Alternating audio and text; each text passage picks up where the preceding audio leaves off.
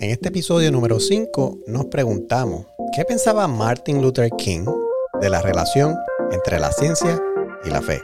No te retires.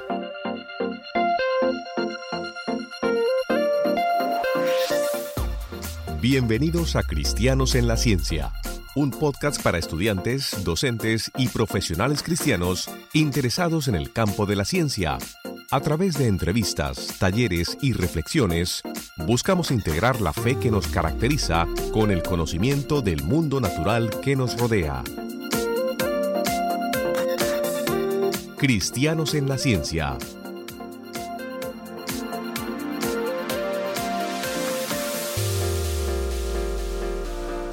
sumamente agradecido que te dé cita en este espacio del podcast Cristianos en la Ciencia.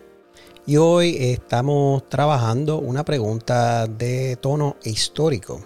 Ah, ¿Qué pensaba Martin Luther King, el ícono de los, de, los, de los derechos civiles en los Estados Unidos? ¿Qué pensaba Martin Luther King de la relación entre la ciencia y la fe?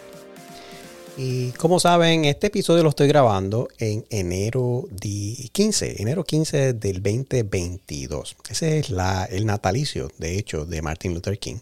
Pero es el lunes 17 ah, de enero del 2022 que se celebra en todos los Estados Unidos ah, el Día de Martin Luther King Jr. en honor al ícono, al líder de, la, de los derechos civiles asesinado en el 1968 esta breve entrada o este breve episodio, solo quiero compartir algunas citas de Martin Luther King Jr.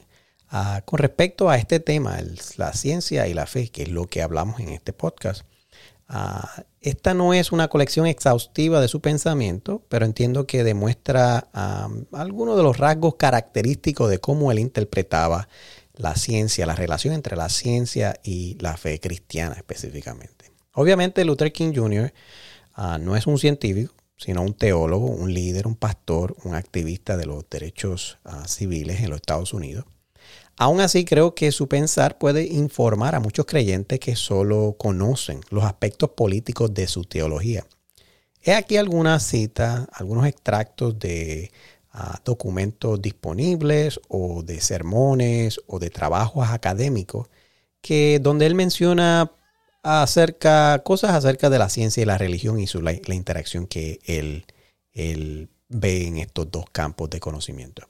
Para aquellos que nos siguen, también pueden ir a la página web cristianosenlaciencia.com y allí pueden encontrar eh, parte de este episodio eh, de manera escrita, donde he incluido referencias que usted puede accesar para que puedan ver ah, en inglés ¿verdad? Porque es unas traducciones que estoy haciendo, pero en inglés parte de lo que, lo que vamos a hablar aquí para que pueda corroborar el sentido de lo que yo he traducido en este episodio para acceso a aquellos que hablan eh, español.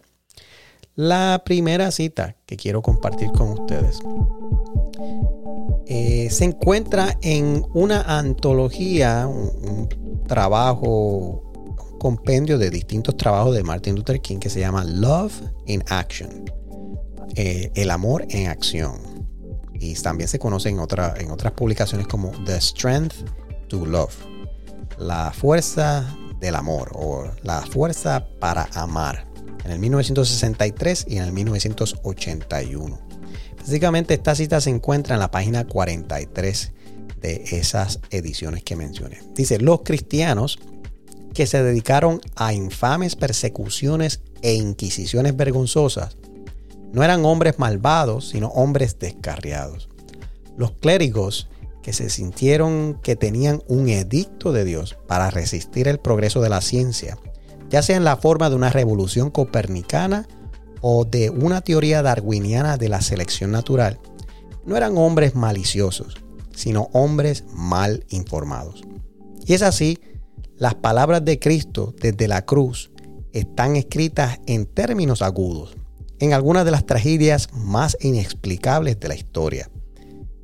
No saben lo que hacen. Cierro la cita.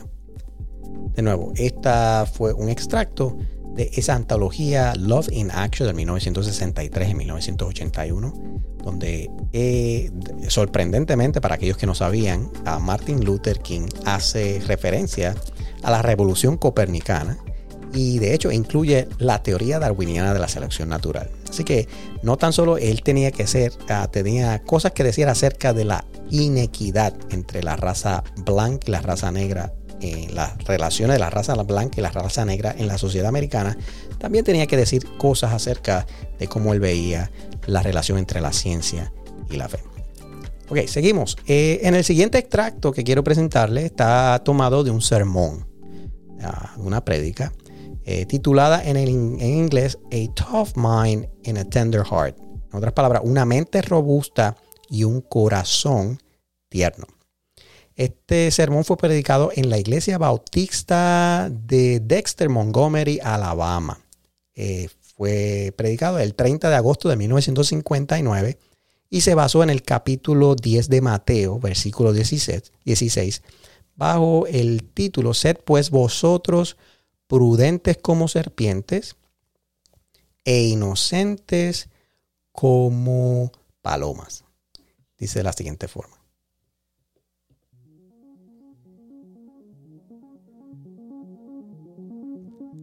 A través de edictos y bulas, inquisiciones y excomuniones, la iglesia ha intentado prorrogar la verdad y colocar un muro de piedra impenetrable en el camino del buscador de la verdad.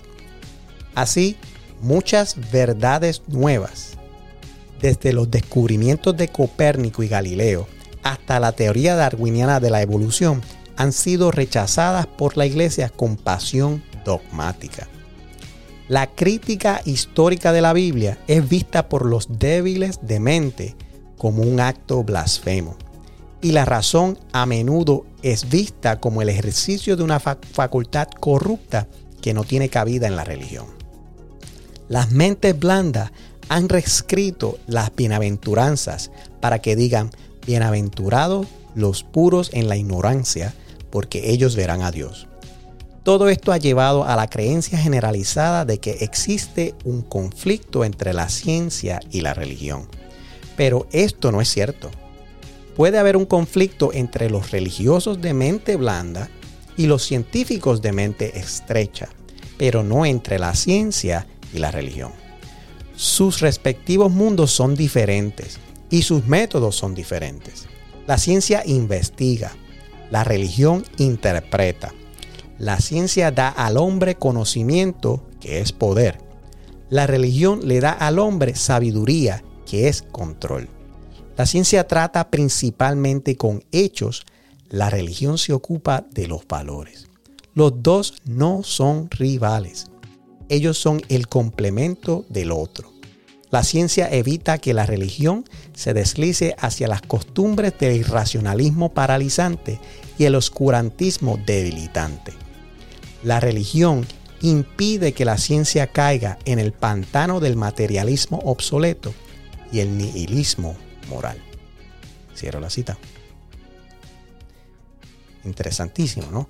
El siguiente extracto que quiero compartir con ustedes ah, es tomado de un examen, de un papel académico ah, que tiene fecha del 5 de julio de 1952 y fue presentado por el doctor Martin Luther King para un curso de verano de seis semanas que tomó en la Universidad de Boston en 1952.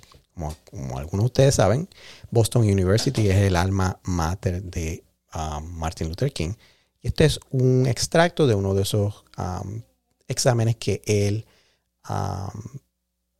él presentó. Aquí dice que es a un profesor, el profesor Richard Marion Millard, sobre la historia de la filosofía y la filosofía reciente.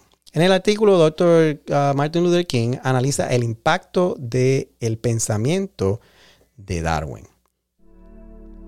Dice, la afirmación de Metz, refiriéndose a un escritor, Metz, de que Darwin no era darwinista es esencialmente cierta en el sentido de que Darwin nunca se propuso establecer conclusiones metafísicas o filosóficas.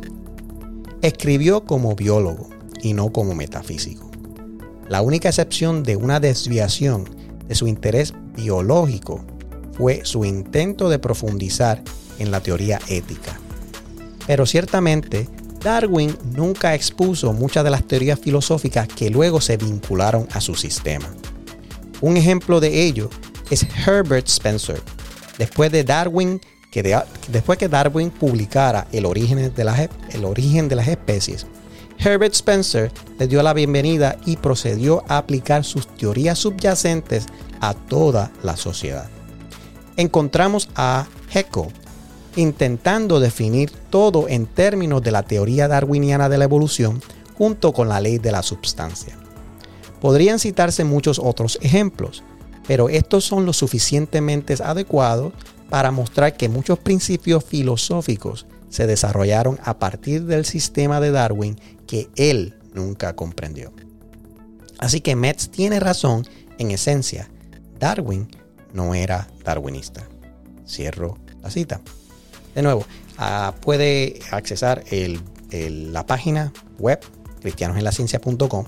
Ah, allí hay un escrito donde puede también tener acceso a las citas en primarias en inglés para que pueda también corroborar lo que he podido aquí traducir. Por último, en su sermón titulado El hombre que era un necio sobre la parábola de Jesús del hombre rico y el hombre necio, ah, de Lucas capítulo 12, del versículo 13 al 21, que fue publicada en la antología del 1963, eh, aquella que mencioné que dice The Strength of Love, la fuerza del amor, ah, de la primera edición del 1963, dice lo siguiente, acerca del entendimiento de Martin Luther King del materialismo científico de su época. Dice de la siguiente manera.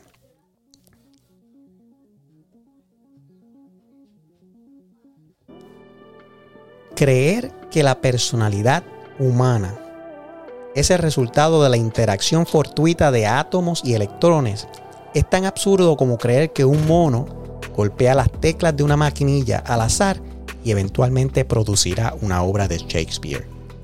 Pura magia. Es mucho más sensato decir como Sir James Jeans, el físico, que el universo parece estar más cerca de un gran pensador que una gran máquina. O como Arthur Balfour, el filósofo, que dice, sabemos demasiado sobre la materia para ser materialistas. El materialismo es una llama débil que se apaga con el soplo del pensamiento maduro.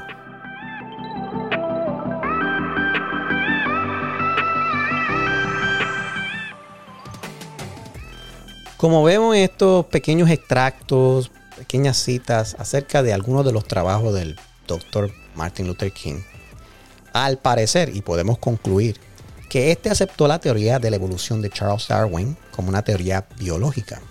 Sin embargo, King hace la salvedad en algunas de esas citas que mencioné, que también creía que la teoría de Darwin había sido deformada y distorsionada por personas como Herbert Spencer, fue una de las personas que él mencionó, y Ernst Haeckel, ah, y este asume y dice y reclama que estos tomaron esa teoría para crear una teoría sociológica del progreso humano, construida sobre el principio de la competencia despiadada entre las personas.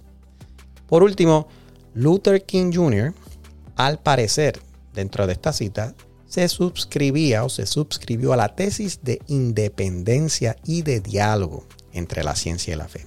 Como algunos de ustedes recuerdan, en episodios anteriores hemos hablado de cuatro modelos de interacción entre la ciencia y la fe que las personas por lo general asumen.